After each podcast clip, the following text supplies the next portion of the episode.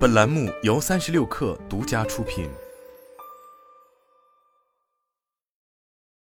本文来自最前线。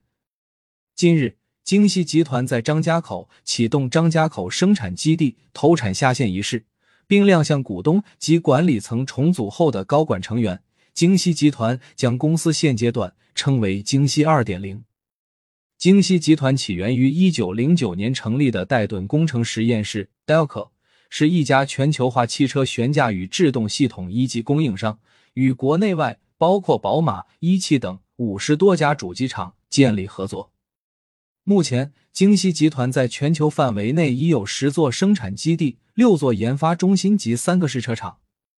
其中，张家口生产基地项目规划三期，总占地超过十七万平米，计划年产六百万只智能悬架。根据计划，该工厂二零二四年将量产 MagniRide 磁流变悬架系统，此后将投产 ValveRide TM 连续阻尼控制系统、AeroRide TM 空气悬架系统以及全主动悬架系统。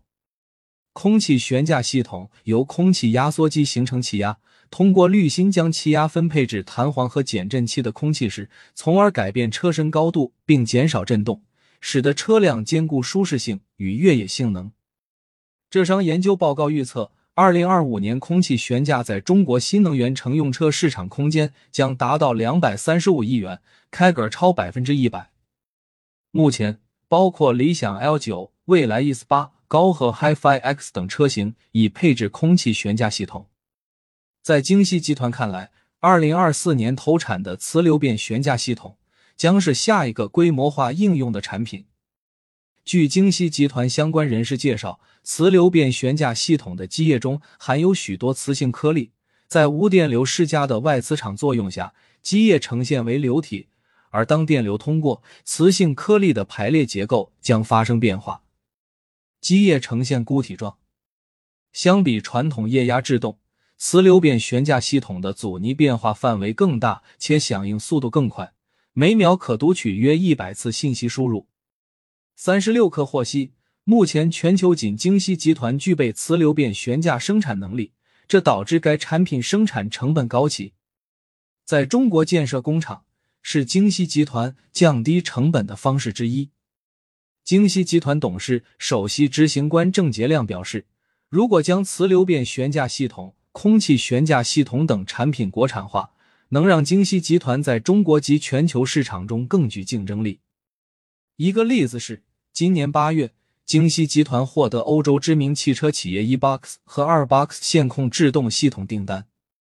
三十六氪了解到，eBox 由京西集团上海团队研发，这是京西集团成立至今首次将控制制动产品出口欧洲。据京西重工高级工程经理吴健介绍。目前市场主流的线控制动系统是电子液压制动系统，而京西集团研发的 eBox 集成了液压、踏板机构、电磁阀、制动油壶等传统零件。该产品已占据新能源汽车百分之五十市场份额。即便如此，内卷的中国新能源汽车市场也让京西集团感受到不少压力。